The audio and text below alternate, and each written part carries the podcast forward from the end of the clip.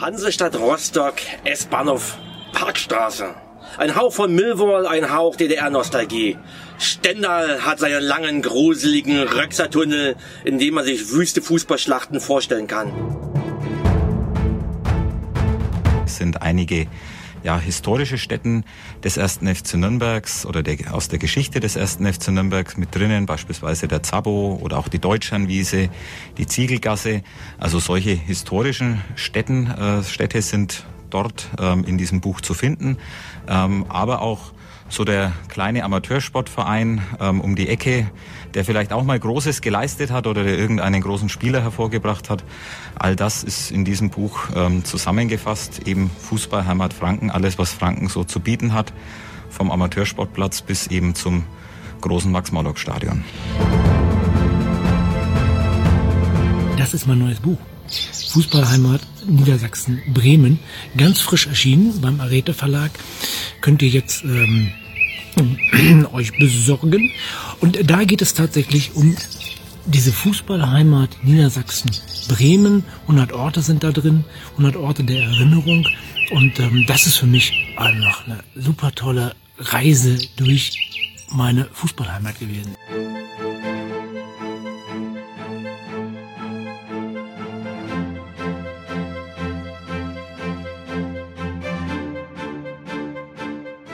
Heute darf ich Christian Becker bei uns begrüßen. Christian Becker ist Chefredakteur Inhaber des Arete Verlags und ich möchte mit ihm über seinen Verlag und die Bücher, die in seinem Verlag herausgegeben werden, sprechen. Zuerst mal Glück auf und herzlich willkommen, Christian. Danke für die Einladung und äh, gleich ein Kompliment zurück. Die Aussprache von Arete war perfekt auf der letzten Silbe. Ich weiß nicht, wo du dir das angeeignet hast, aber du gehörst zu einer Minderheit derjenigen, die das korrekt aussprechen. Ich habe den ganzen Tag auch geübt. Ich hatte etwas Sorgen. Christian, du bist gebürtiger Berliner und Hertha BSC-Fan. Stimmt das? Das stimmt. Muss ich, muss ich das gestehen oder ist das, ist das noch tolerabel? Ja, es ist beides, beides ist korrekt und äh, trotz aller Malessen seit, seit ja, 40 Jahren Hertha-Fan geblieben, genau. Und, und dein aktueller Blick auf die Entwicklung des sogenannten Big City Clubs? Ja, das ist natürlich etwas, äh, was einem permanent vorgehalten wird, diese eine Aussage von, ich glaube, Klinsmann oder Windhorst, weiß ich gar nicht mehr. Und ansonsten mag es, glaube ich, keiner mehr hören. Und die, momentan geht, glaube ich, einfach nur die Hoffnung, dass diese eine Saison irgendwie noch erstklassig überstanden wird und dann ähm, hofft man, dass sich alles ein wenig zusammen, zurechtrückt, ohne den üblichen Berliner Größenwahn wieder zu verfallen. Ja. Aber bist du zuversichtlich mit dem aktuellen Trainer? Ah, ich gehöre nicht zu den Dadaisten, aber oh. ähm, ich finde ihn auch unglaublich sympathisch und äh, liebenswert. Ich fürchte allerdings, dass er jetzt als, als von der Fachkompetenz als Trainer nicht, nicht das Gelbe vom Ei oder nicht, nicht die mittelfristige Lösung sein wird. Aber ich, ich denke, er war wahrscheinlich ähm, oder ist zum jetzigen Zeitpunkt gut und richtig und wollen wir hoffen, dass der Abstieg auf die Weise vermieden wird. Aber ähm, es hatte ja auch Gründe, dass er vor, vor zwei Jahren dann äh, nicht verlängert wurde, weil doch das Spielerische sich arg dann im Mittelmaß erschöpfte.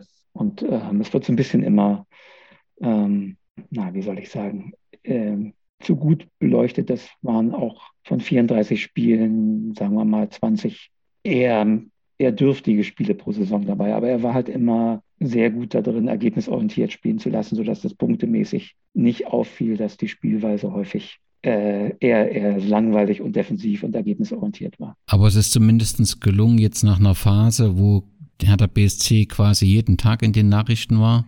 Genau. Da, da, da ein wenig wegzukommen. Da sind, und sind wir alle sehr froh drüber, genau.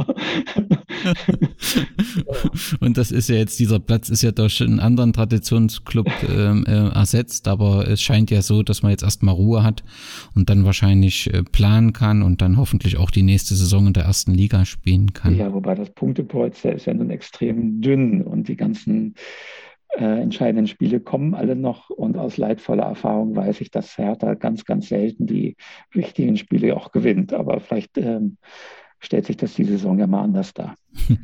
bist, also bist, du ein lokaler Fußballfan, der auch lokal zu Fußball äh, spielen ja, ich, geht? Also ich hatte jetzt für diese Saison, die nun äh, schon seit Mitte November schon wieder abgebrochen ist, auch eine Dauerkarte für den VV Hildesheim hier. Die spielen immerhin diese Saison Regionalliga und spielen eigentlich ganz erfrischenden Fußball. Das war immer nett, aber dann eben auch nur, ich glaube, fünf Heimspiele konnten wir mitnehmen und dann wurde die Saison abgebrochen. Ja, du sprichst Hildesheim gerade an, das ist deine aktuelle Heimatstadt. Ähm, genau. ähm, was macht Hildesheim lebenswert?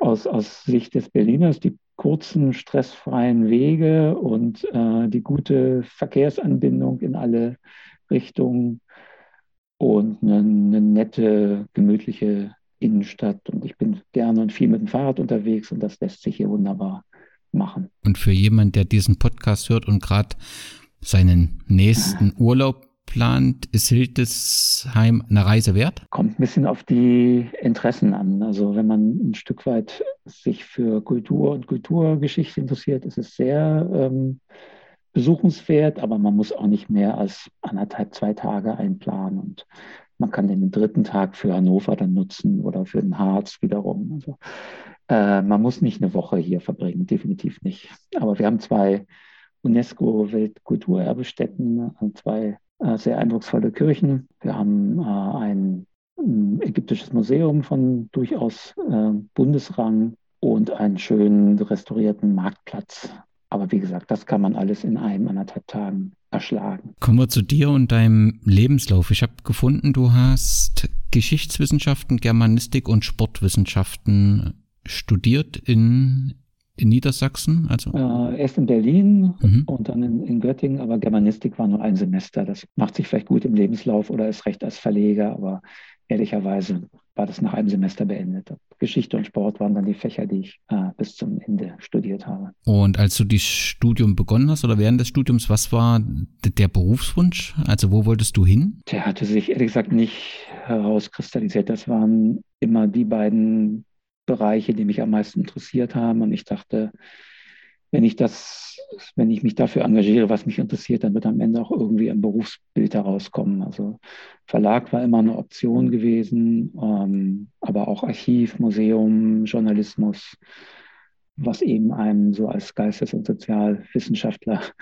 an Optionen verbleibt. Ah, das Ganze fand, fand ja statt von Ende der 80er bis Mitte der 90er. Da war der Arbeitsmarkt deutlich schlechter für Geistes- und Sozialwissenschaftler als, als heute. Und man, äh, einer meiner ersten Professoren meinte, äh, wenn ich ehrlich und offen bin, sollte ich euch eigentlich empfehlen, macht lieber einen Taxiführerschein, als euer Studium abzuschließen. Aber das hat sich dann, glaube ich, bei den meisten von uns dann doch äh, zum Glück noch anders erwiesen. Ja, zum Glück, dass du dem Studiengang treu geblieben bist. Zum Sport nochmal. Du sagst, äh, ähm, Sport ist äh, auch deine Sache, die dich interessiert hat. Hast du selbst eine Fußballerlaufbahn oder eine Sportlaufbahn, weil diese Interesse da ist und ja letztendlich auch ein Schwerpunkt deines Verlagsbildes? Eine Fußballerlaufbahn, wenn man das als Laufbahn bezeichnen kann. Also ähm, lange vereinsmäßig gespielt, noch bis, ich glaube, Mitte der 30, bis ich Mitte 30 war immer mit großem Spaß, aber nie in, ich habe bei Hertha 10 auf meine Jugendzeit gehabt. Da gab es immer so ein ganz starres Leistungssystem, also in, auch in der Jugend immer eine erste und eine zweite Mannschaft und bei mir hat es immer nur für die, für die zweite Mannschaft gereicht. Aber ähm, war eine gute, gute fußballerische Ausbildung, sage ich mal. Und wie gesagt, mit so viel Spaß, dass ich, solange es irgendwie mit Beruf und Körper und Familie zu vereinbaren war, dann auch noch äh, mich samstags, sonntags gerne auf den Plätzen rumgetrieben habe und jetzt immer noch in einer reinen Freizeittruppe in der Halle kicke. Und nach dem Studium hast du begonnen als freier Autor. Also ich habe mal gefunden, dass du die Festschrift für Hannover 96 100 Jahre Macht an der Leine geschrieben hast. Ähm, ging das dann direkt nach dem Studium los oder war das noch während des Studiums, dass du... Das, das war kurz nach dem Studium, aber da habe ich auch nur einzelne Kapitel betreut. Ähm, habe dann, ich habe zwei Jahre nach Ende des Studiums eine Stelle als Angestellter in einem als Lektor im Verlagswesen gefunden im Rhein-Main-Gebiet beim, beim Limpert Verlag, äh, der älteste deutsche Sportbuchverlag, der aber äh, mittlerweile hauptsächlich im Bereich von Sportlehrer, Trainer und Übungsleiterliteratur unterwegs ist. Also sehr praxisorientiert. Und da konnte ich aber sehr gut so ins Verlagswesen und in die Abläufe äh, hineinschnuppern und konnte sehr viel, sowohl was das Handwerkliche, aber auch was das Ökonomische anbelangt, lernen in der Zeit. Und dann warst du aber auch an der Universität weiter beschäftigt, richtig? Nee, nur am Anfang. Ähm, das war ein Projekt ganz interessant vom Bundesinstitut gefördert zur, zur DDR-Sportgeschichte. Und zwar nicht, nicht unbedingt zu der Phase, wo sich die meisten auskennen, sondern eher zur Frühphase, also 45 bis zum Mauerbau, beziehungsweise bis 65, als dann der Beschluss äh, kam, dass die DDR mit einer eigenen Olympiamannschaft 68 in Mexiko äh, und Grenoble antreten darf.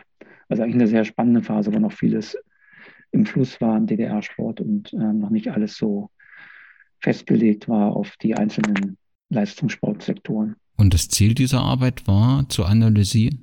War, ähm, das zum einen war das ein Projekt, was dann auch veröffentlicht wurde in mehreren Teilbänden und für mich stand damals noch im Raum eine Promotion abzuschließen, die ich dann aber nicht fertiggestellt habe, weil dann dann doch äh, irgendwann die ökonomischen Zwänge da waren, mal Geld zu verdienen, richtig. Und ich habe sie jetzt neulich endlich äh, auch auf stummen Drängen meiner Frau im Altpapier entsorgt. Also das waren dann ich glaube, 30 Leitsordner, die jetzt den Weg ins Altpapier gefunden haben. Okay, aber das Projekt ist abgeschlossen, ist auch veröffentlicht? Ja, ja, genau. Schon äh, Ende der 90er oder Anfang der 2000er Jahre. Genau. Okay.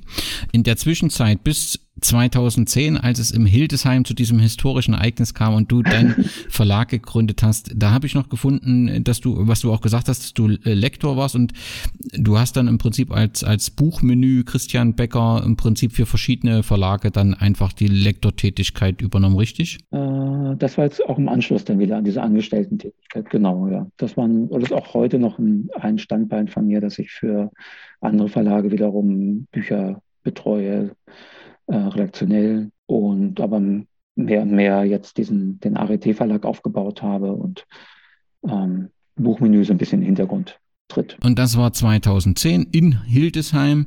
Ja, letztendlich, wie kam es dazu, dass du gesagt hast, ich mache jetzt meinen eigenen Verlag, ähm, ich, ich will selbstständig sein, ich will meine Philosophie äh, in den Verlag bringen das ist ja sicherlich erstmal so ein Schritt in die Selbstständigkeit und, und Verlagswesen 2010. Auch eine, trotzdem ja nicht automatisch, dass das funktioniert. Äh, du hast dich aber trotzdem dafür ähm, entschieden. Was waren die Gründe? Ja, in erster Linie private Gründe, dass ich zu dem Zeitpunkt Anfang Mitte 40 war und mir so ausmalte, dass ich jetzt entweder äh, mich darauf einlassen würde, die restlichen 20 Jahre als angestellter Lektor zu arbeiten oder nochmal die Chance beim Schopfe packe, ein Stück weit einen Lebenstraum zu erfüllen und einen eigenen Verlag zu gründen und fühlte mich dann zu dem Zeitpunkt fit genug von, von meinen Kompetenzen und ähm, ja, Fähigkeiten her, das in Angriff zu nehmen und hatte dann zum Glück dann auch den Mut dazu, weil wie du sagst, die Selbstständigkeit dann aus einer Angestellten-Tätigkeit aufzugreifen, erfordert natürlich auch ja, ein Stück weit Mut. Elf Jahre später sind wir jetzt war es eine gute Entscheidung? Das war für, für meine Lebensqualität eine gute Entscheidung. Ähm, für Fragen der Absicherung und äh, des, des ruhigen Schlafens nicht immer, aber äh, wie gesagt, ich habe es an anderer Stelle schon mal gesagt, äh, ich komme jeden Tag, also ich habe das Glück, dass ich ein externes Büro habe und nicht zu Hause arbeite, fahre jeden Tag mit mit Freude ins Büro und freue mich auf den, auf den Arbeitstag, weil er jedes Mal wieder neu ist und selbstbestimmt ist. Und das weiß ich sehr zu schätzen. Das klingt gut und das, das merkt man dir auch durch und durch an. Der Begriff Kleinverleger, den habe ich gefunden. Ich, ich, ich will das nicht irgendwie böse verwenden, aber was, was, ja. bedeut, was bedeutet das Kleinverleger? Oder was, was, was, was für eine Größenordnung ähm, stemmst du mit deinem Verlag? Ähm, also wir sind im Verlag zweieinhalb Leute, ähm, plus dann mehrere externe Kräfte, die mit uns zusammenarbeiten oder uns zuarbeiten. Ähm, aber mittlerweile haben wir, wenn, jetzt, wenn wir jetzt mal die Zahlenhuberei betreiben, also wir haben über, ich glaube, 130 lieferbare Bücher inklusive E-Books und ungefähr 15 bis 20 Neuerscheinungen pro Jahr. Ähm, das lässt sich alles managen, weil man oder weil, weil wir halt auf ein gutes externes Team auch zurückgreifen können, die uns an der Stelle unterstützen. Aber das ist von daher, Klein, Kleinverlag ist jetzt kein, kein geschützter Begriff oder kein definierter Begriff, meint einfach nur, dass es von der festangestellten Größenordnung halt sehr, sehr gering bemessen ist, auch natürlich auch damit auch noch von der Umsatzgröße eher an der unteren Grenze. Aber ähm, wir sind natürlich schon ein Stück weit stolz jetzt auf die, auf die Zahl der lieferbaren Titel. Ja, und das ist doch eine, eine Größenordnung, die man im Jahr erstmal stemmen muss mit den Ausgaben, die du hm. ähm, gesagt hast. Ähm, eure Bücher, die kann man im Prinzip äh, überall in allen Verlagen, in allen Buchhandlungen kaufen. Man kann sie, glaube ich, auch bei euch sogar auf der Internetseite bestellen. Ist das richtig? Genau, genau. Das, was jetzt auch in Corona-Zeiten äh, deutlich angezogen hat, dass auch über einen Webshop auch bestellt wird. Aber ähm, ich möchte jetzt gar nicht dem, dem Buchhandel was wegnehmen. Also wie du gesagt hast, jeder Titel hat eine ISBN und ist bei dem sogenannten Verzeichnis lieferbarer Bücher gelistet, was dem Buchhändler die Möglichkeit gibt, die Bücher auch, ähm, was ein erstklassiger Service ist, innerhalb von 24 Stunden zu bestellen, so dass wenn jetzt ein Interessent in die Buchhandlung geht, ähm, nicht in der Regel nicht länger als ein, zwei Tage warten muss, bis er ein Buch von uns dann in die Buchhandlung bekommt. Aber die Bestellwege sind sozusagen offen. Er kann es online über die großen Online-Buchhändler bestellen. Er kann in seine äh, niedergelassene Buchhandlung gehen oder bei uns über einen Webshop bestellen. Das möchte ich jetzt auch gar nicht vorgeben und ähm, ist uns alles sympathisch. Ja. Ich habe glücklicherweise den Namen richtig ausgesprochen. Ich getraue mir jetzt gar nicht mehr wieder zu machen. Kannst du was zum Hintergrund sagen, wie der Name äh, gefunden? Ja, das war, war so ein übliches Brainstorming mit, mit, in dem Fall mit meiner Frau und sie war über diesen Begriff Arete gestolpert, ähm, kommt, man sich jetzt schon denken kann, aus der griechischen Antike und meint eine, eine Tugend, etwas mit handwerklich gut und mit Hingabe zu produzieren und ähm, wurde sogar, wird auch mit, mit Sport in Verbindung gebracht. Ähm, gibt eben einmal den, den eher leistungsorientierten Sportbegriff und einmal den, der eher darum kreist, dass man etwas von sich heraus intrinsisch, wie man so sagt, motiviert, ähm, bewerkstelligt oder vollbringt, wo jetzt vielleicht nicht unbedingt ähm, das Ergebnis im Mittelpunkt steht, sondern eher der Prozess. Aber das ist jetzt, klingt jetzt esoterischer, als es gemeint ist. Also, aber es, es, kommt, wie gesagt, aus der Antike und meint eine Tugend, die auf Aristoteles zurückgeht. Ja, und wie ich finde, ein besonderer und sehr passender Name. Ja. Mit dem handfesten Vorteil, dass man mit A im Alphabet immer weit vorne steht. bei allen, bei allen Verlagslistungen Genau. Und wenn man sich in so eine Selbstständigkeit begibt, in so einen Verlag, dann ist natürlich die Startphase immer besonders aufregend und besonders mhm. herausfordernd. Wie verlief bei dir der Stadt? Ich habe äh, was gelesen von, von einer Ausstellung, die du in Berlin geplant hast, die alles andere als, als gut lief. Und ich nehme an, da ist dein ja, da hattest du schwierige Nächte und da hattest du große Schlaflosigkeit, aber so insgesamt, wie, wie lief der Start? Ähm, na, man hat in Deutschland das Glück, dass man so, einen, so einen Gründungszuschuss kriegt, der bemisst sich am letzten Festgehalt oder festen Lohn, den man hatte, ist quasi in Höhe des, des Arbeitslosengeldes und das hat mir den Einstieg erleichtert. Ich weiß von vielen anderen Gründern, die auch ohne diesen Existenzgründungszuschuss das nicht, nicht gewagt hätten. Ähm, dann gibt es hier in Hildesheim ein ganz gutes Netzwerk für Existenzgründer, die haben mir auch sehr geholfen. Aber wie du sagst, war dann das erste wirklich auch große und von uns mit vielen Hoffnungen versehene Projekt, eine Ausstellung in Berlin vom Zentrum Deutsche Sportgeschichte, nette, nette Kollegen um René Wieser und Jutta Braun, äh, nannte sich Ästhetik und Politik, eine deutsch-deutsche Geschichte, Sportfotografie, groß aufgezogen mit Ausstellung im Deutschen Bundestag und zur damaligen Zeit, ich weiß gar nicht, es muss Winter 2010 oder 11 gewesen sein, gab es ähm, eine Terrorwarnung für den Reichstag vom IS damals, sodass diese Ausstellung zwar eröffnet wurde von Norbert Lammert, dem Bundestagspräsidenten, aber am selben Tag noch wieder geschlossen wurde und nie wieder, es war eigentlich als Wanderausstellung äh, konzipiert, nie wieder in Gänze gezeigt wurde. Und das natürlich für einen Katalog, der ganz eng an die Ausstellung gebunden ist, ein ziemliches Todesurteil. So dass wir bis heute auf, ich glaube, 700 von den 1000 Exemplaren sitzen und mittlerweile kostet der Katalog, der wirklich, wie ich finde, ganz objektiv finde, opulent und ästhetisch gelungen ist, ähm, ich glaube jetzt für 12 Euro mittlerweile zu haben ist. Also wenn ich auf, über, über die Stelle Werbung machen kann, ähm, ist das immer noch ein schönes Geschenk, ein zeitloses Geschenk für sporthistorisch Interessierte oder jemand, der sich für Sportfotografie interessiert. Ja, in der Zwischenzeit hast du, ähm, glaube ich, drei Schwerpunkte im Verlag. Also was habt ihr für Themen? Sport haben wir schon, Geschichte haben wir schon. Das ist so letztendlich und Historie, richtig? Geschichte und Kultur, genau. Und ähm, wir haben immer noch den Anspruch, der lässt sich nicht grundsätzlich und nicht immer durchziehen, dass diese drei Bereiche irgendwo auch Schnittmengen bilden bei einzelnen Projekten von uns. Also ich bin jetzt nicht an der reinen, ähm, ja, reinen sportjournalistischen Literatur interessiert, sondern sollte schon ein bisschen, bisschen entweder einen historischen Anstrich haben oder ein bisschen Anspruch haben, Sport als, als Kultur darzustellen.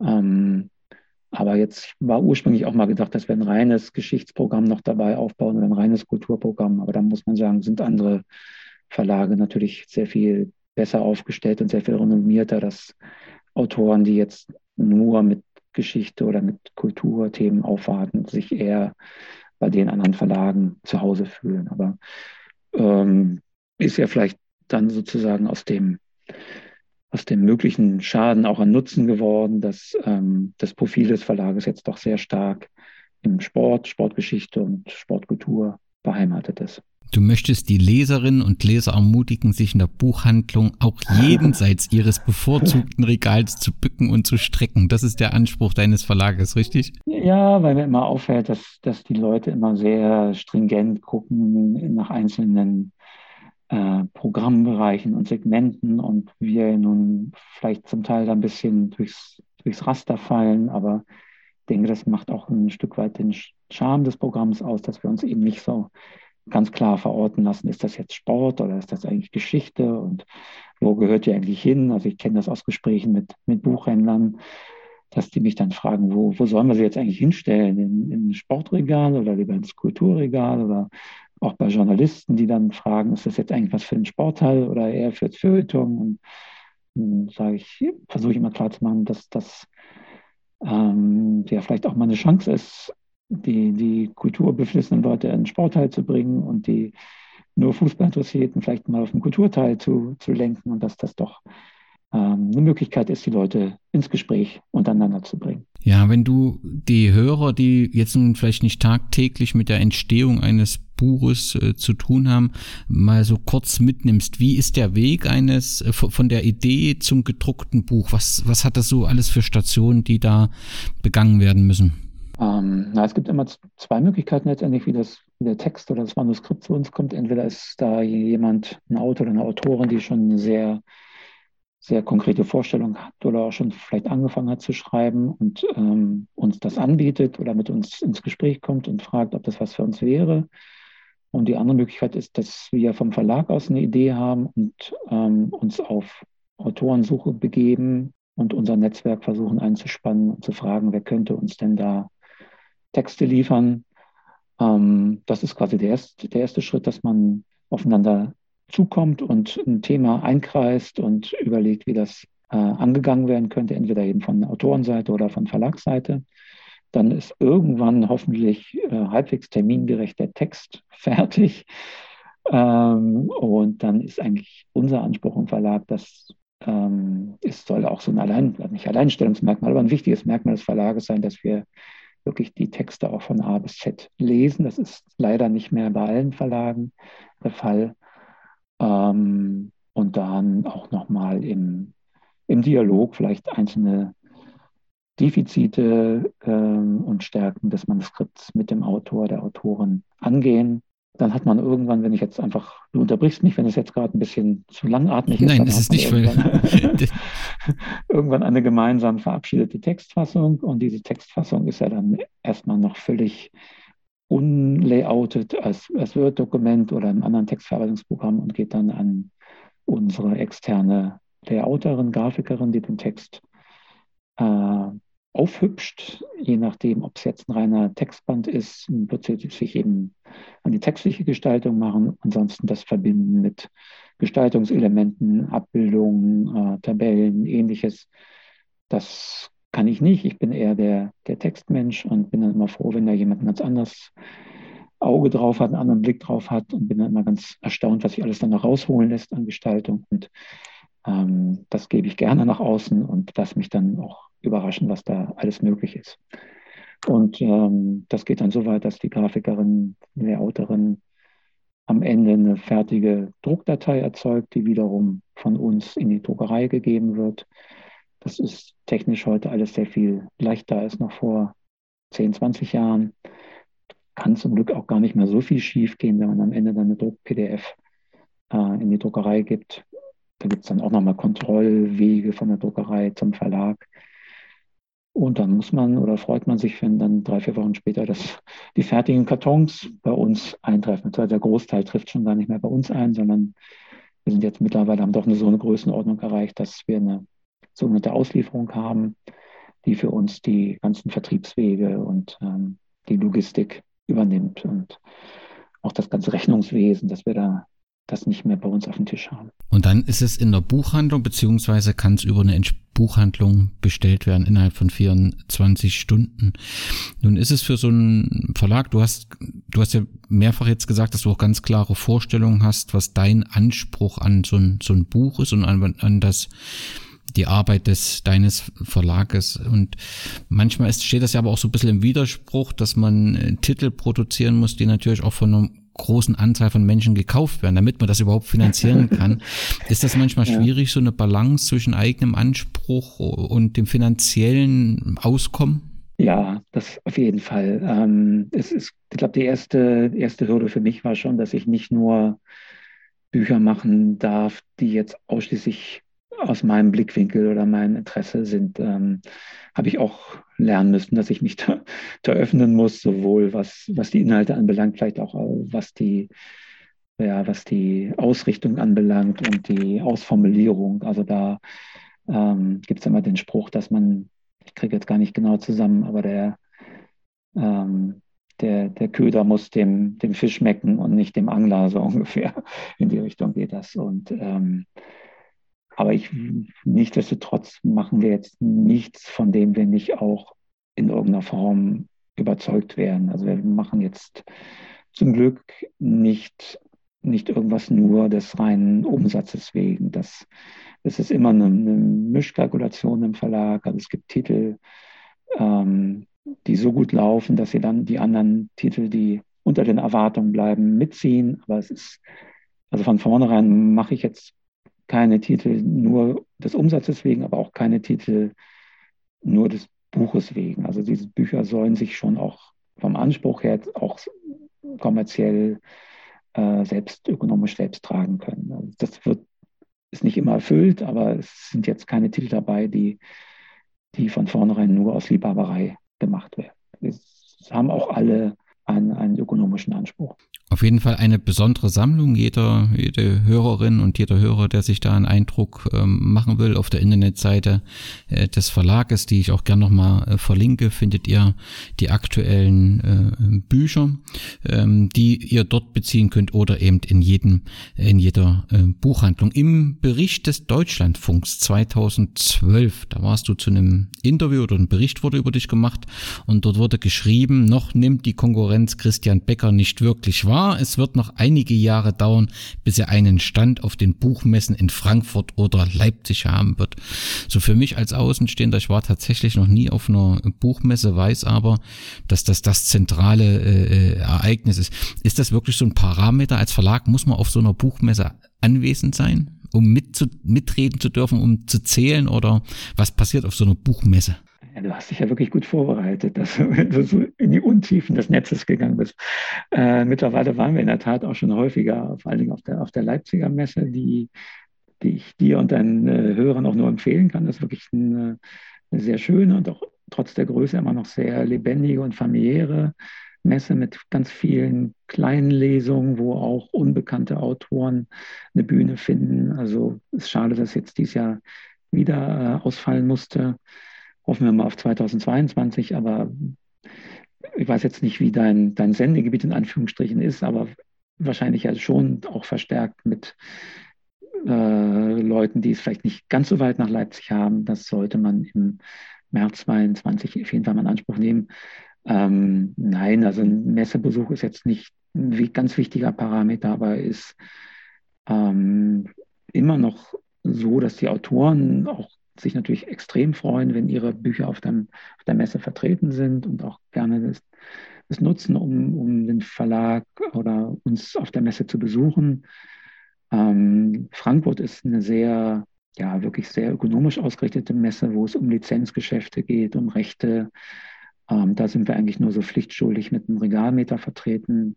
Und Leipzig ist die, wo man sich begegnet, wo man sich austauscht, ähm, wo von vornherein das Publikum zugelassen ist. Ab dem ersten Tag während Frankfurt eine Fachbesuchermesse bis, bis auf das Wochenende ist. Ähm, aber es ist sicherlich nicht, nicht ausschlaggebend, um jetzt beurteilen zu können, wie erfolgreich ein Verlag ist, ob er auf, auf Messen vertreten ist. Okay, aber wir haben uns notiert, März 2022 äh, genau. in, in Leipzig. Dann wenden wir uns zu den besonderen äh, oder einzelnen Werken aus, aus deinem ähm, Verlag. Ähm, bevor wir dann zu der, der Reihe Fußballheimat äh, kommen, aktuell habt ihr gerade ein Buch ähm, von Olaf Jansen. Woran hat's gelegen? Der verpasste Traum vom Fußballprofi in 13 Porträts. Ähm, das findet auch finde ich zumindest auch äh, starke Beachtung. Olaf Janssen ist, ist, ist äh, Sportjournalist, äh, Autor, ähm, unter anderem auch für sportschau.de. Kannst du uns das Buch kurz vorstellen?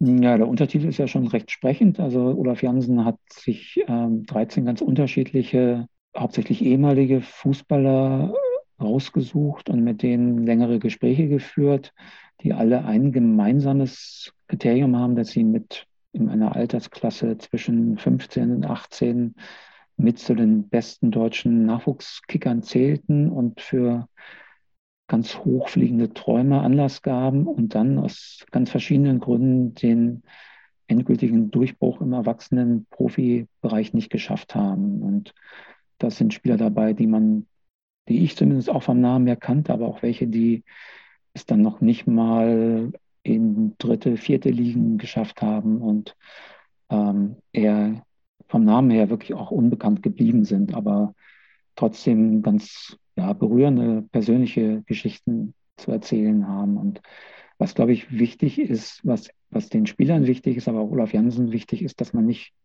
den Aspekt des, des Scheiterns da in den Vordergrund stellt, sondern sich einfach mal anschaut, wo, wo vielleicht auch ähm, Jugendliche nicht ausreichend unterstützt worden sind oder wo Fehler im System liegen, dass, dass äh, die Spieler trotz all ihres Talents und all ihrer Anlagen ihre Träume eben nicht verwirklichen konnten. Wobei jetzt manche dann auch im, im Nachhinein ähm, sagen, dass, dass, manche, dass es vielleicht auch ihr Gutes hatte, dass sie den, den Sprung ins Profi-Dasein nicht geschafft haben, sondern gezwungen waren, dann mit 19, 20 äh, ganz andere Berufs, Berufsweg einzuschlagen. Ja, und ein, ein zweites Buch, was ich nochmal besprechen möchte oder erwähnen möchte, ist von Hans-Peter Hock, der Dresden Football Club und die Anfänge des Fußballs in Europa. Das ist ja schon äh, ein besonderes Werk, weil letztendlich äh, er, er in Braunschweig und Dresden erstmal für Porträten äh, sorgt, weil er eben äh, sagt, also ähm, das erste Fußballspiel, deutsche Fußball nach den gültigen Regeln wurde in Lüneburg ausgetragen. Genau, das hat damals für ziemliches Aufsehen gesorgt und äh, ja regelrecht zu einem Städtestreit, wie, wie, du es schon so andeutest. Ähm, ja, also Hans-Peter Hock ist ein ganz akribischer äh, Rechercheur und ähm, dem ist da eine, ich glaube, das war damals ein englische, englisches Magazin in die Hände gefallen, was ihm als Beleg dafür dient, dass in Lüneburg eben das erste Fußballspiel stattgefunden hat. Und er ärgert sich zu Recht darüber, dass ähm, selbst ja, Fußballhistoriker oder Sporthistoriker zum Teil etwas unsauber arbeiten und nicht unterscheiden zwischen Rugby und Fußball oder Spielen mit Aufnehmen des Balles und ohne Aufnehmen des Balles, sodass da jetzt auch neuerdings wieder mal so journalistische Schnellschüsse gekommen sind, die wieder äh, andere Thesen vertreten. Ähm, aber da ging es eben dann um, um Rugby und nicht um Fußball, wie wir es heute kennen, nach den FA-Regeln. Ja, und das ist ein, ein, ein Buch in deinem äh, Verlag, was auf jeden Fall äh, immer wieder in dem Zusammenhang erwähnt wird als, als, als Quelle und dafür viel Beachtung gesorgt hat. Wir beide haben uns äh, glücklicherweise kennengelernt, weil der äh, dein Verlag ähm, die Reihe Fußballheimat herausbringt. Das erste Buch ist, wenn ich richtig recherchiert habe, 2017 ähm, erschienen und ich glaube, das ist tatsächlich auch die erste Buchreihe, die ihr im Verlag habt. Ja, genau. Und der muss ich ähm, Ehre, wem Ehre gebührt. Also der Matthias Hunger hat den ersten Band geschrieben über Franken und der hatte auch von vornherein die Idee, das doch äh, als Reihe auszuweiten und jetzt nicht auf, auf Franken zu beschränken. Also er hat von vornherein ähm, die Überlegung gehabt, dass man doch damit mehr oder weniger ganz Deutschland in Einzelbänden abdecken könnte. Wer ist die Zielgruppe dieser Reihe? Also wer liest sich äh, oder wer, wer wird damit angesprochen? Ja, das ist äh, Fluch und Segen der Reihe zugleich. Es gibt nicht eine ganz eindeutig definierte Zielgruppe. Also wir haben ja auch im Vorgespräch ein bisschen diskutiert. Also es gibt natürlich zum einen diejenigen, die Ground suchen, äh, vielleicht auch vergessene Arenen über diese Reihe finden, aber es gibt genauso diejenigen, die gar nicht vorhaben, diese Region zu bereisen, aber sich für den Fußball in der Region interessieren oder für Anekdoten und Erinnerungs- Orte, Geschichten aus der Region. Also es, glaube ich, hat mindestens zwei oder drei Zielgruppen. Ähm, es gibt auch die, die über den Bereich Identität und Heimat, äh, glaube ich, an die Reihe gekommen sind, die auch ein Stück weit dann stolz sind zu lesen, was alles sich in ihrer Region historisch und heute abspielt. Ähm, es gibt die reinen Fußballinteressierten, die, die eben auch an, an den statistischen gibt jetzt keinen eigenen Statistikbereich in den Büchern, aber findet sich natürlich immer wieder in jedem Einzelbeitrag ähm, was zur Fußballstatistik wieder. Von daher ist das äh, auch für uns jedes Mal wieder ein, eine gewisse Schwierigkeit, dann die Zielgruppen ganz genau beim, beim Marketing oder bei der Werbung anzusprechen. Und ähm, wir versuchen dann immer auf ganz verschiedenen Kanälen die Leute zu erreichen wissen aber auch letztendlich nicht, natürlich nicht hundertprozentig, wer die, wer die Bücher kauft und liest. Also da gibt es nicht, haben nicht die Möglichkeiten dafür, irgendwelche Käufer- oder Leseranalysen, ähm, Studiengelder auszugeben. Auf jeden Fall werden sie ähm, gelesen. Es ist so, dass äh, der Untertitel ist äh, 100 Orte der Erinnerung, sodass in jedem Band äh, 100 Stadien, besondere Gedenkstätten, Wohnhäuser, Kneipen, Kneipen auch Friedhöfe, auch Bä ja. Bäckereien ähm, ähm, beschrieben sind und immer dort gibt es ein besonderes Ereignis oder eine besondere Person im Zusammenhang mit dem, mit dem Fußball. Und da sind ja, bis jetzt glaube ich sind es neun Werke mit ganz unterschiedlichem Schreibstil. Das eine bisschen genau. äh, äh, mehr so lustiger, das andere mehr faktenbasiert. Das ist sehr individuelle Werke rausgekommen und man hat dann immer so eine A5-Seite mit der Beschreibung des Ortes und dann nochmal die Seite mit einem optischen Eindruck, so dass man ja, die Region auf jeden Fall nie vollumfänglich, weil es natürlich in allen Regionen mehr als 100 Orte gibt, aber man hat dann schon immer auch Orte, wo man sagt, ups, das habe ich gar nicht gewusst dabei. Hm? Genau, und also auf der rechten Seite, wo das Bild abgebildet ist, gibt es dann immer noch die Möglichkeit, äh, vier sogenannte harte Fakten äh, zu bringen. Das erleichtert dann auch, wenn man jetzt als Tourist oder als Besucher unterwegs ist, den, den Ort auch definitiv aufspüren zu können finden zu können. Oder es gibt dem Autor die Chance, Dinge, die er jetzt im Fließtext links nicht unterbringen konnte, dort nochmal aufzuspießen.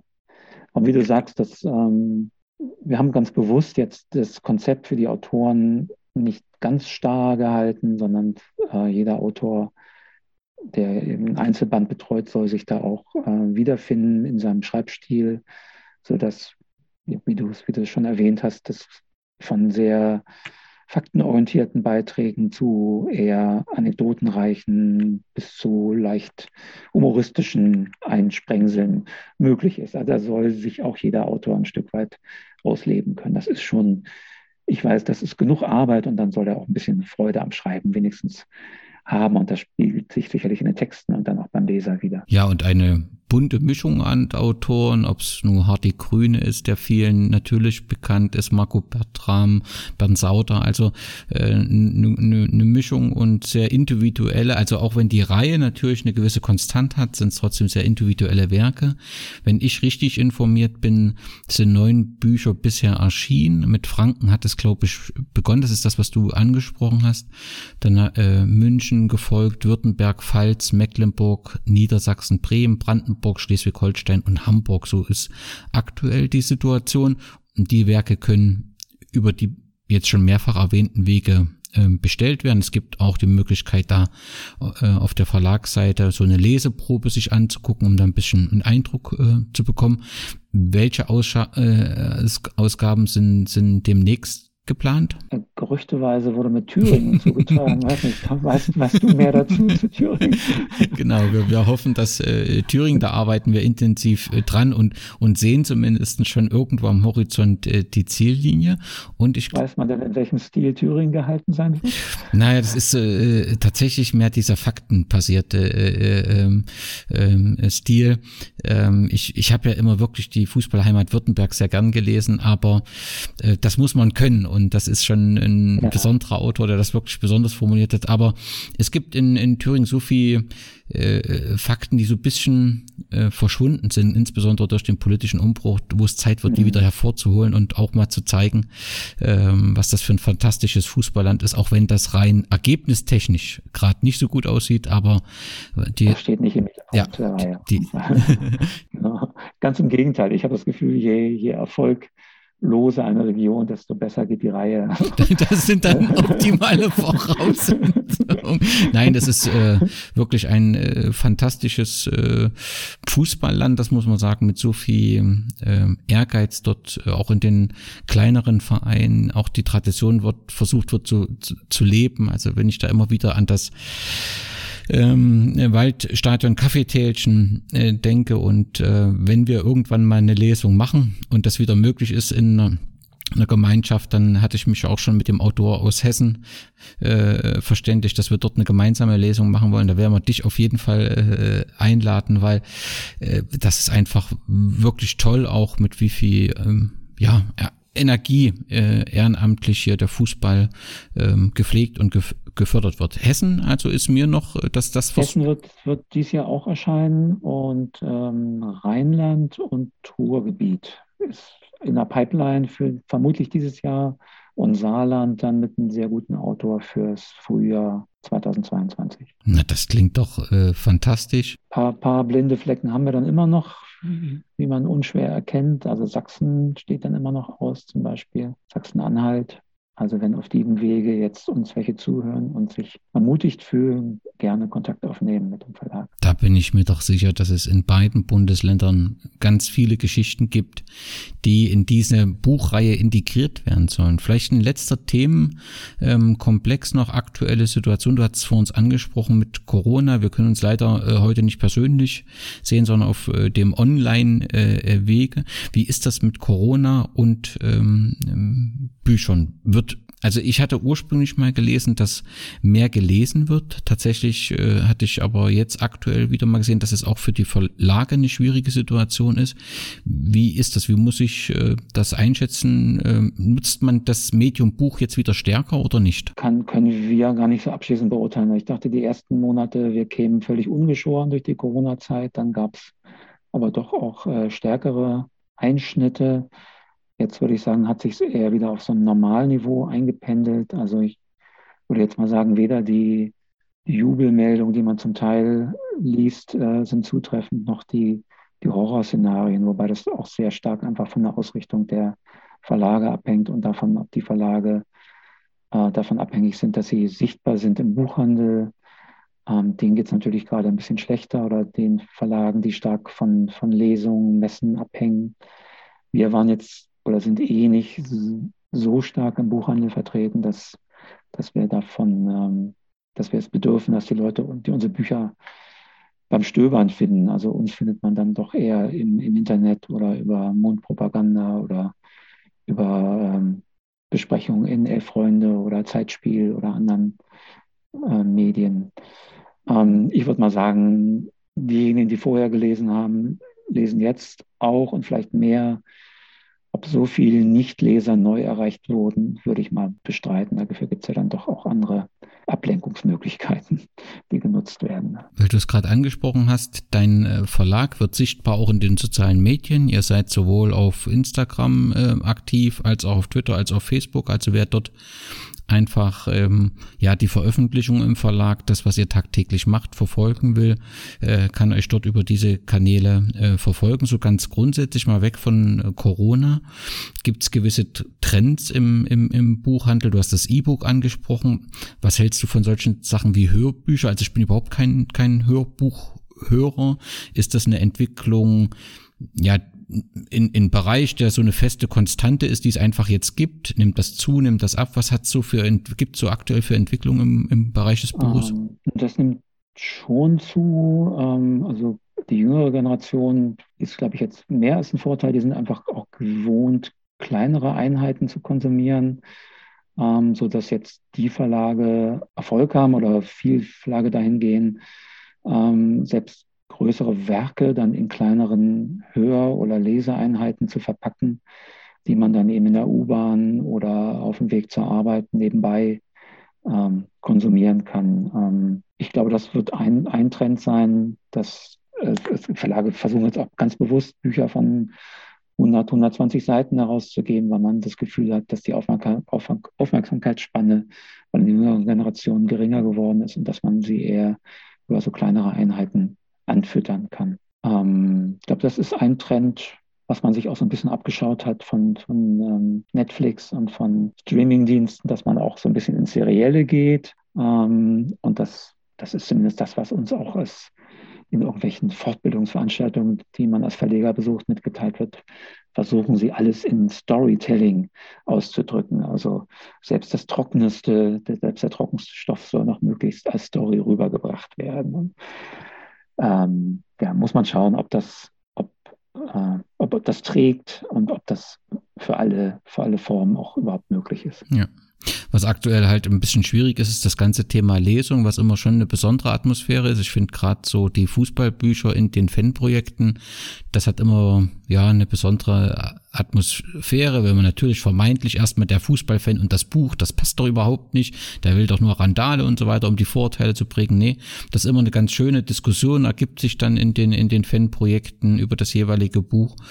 Und ähm, das habe ich immer zumindestens als Zuhörer wirklich sehr gerne äh, mitgemacht. Das fehlt nee, so. ist auch, auch für die Verlage, es ist das Salz in der Suppe und für die Autoren erst recht. Und gibt halt nicht so viele Möglichkeiten, äh, Berührungsmöglichkeiten, wo man sich austauschen kann. Und ich habe das auch, also selbst wenn eine Veranstaltung nur mit 10, 12 Leuten besucht war, war es immer mit einer sehr intensiven Diskussion am Ende verbunden. Und ich glaube, da ist keiner rausgegangen, der nicht irgendwas draus ziehen konnte. Also von daher war das dann auch immer ein Stück weit Motivation oder Ermutigung für die, für die nächsten Wochen, die man wieder im Büro oder der Auto am Schreibtisch verbracht hat. Das ja.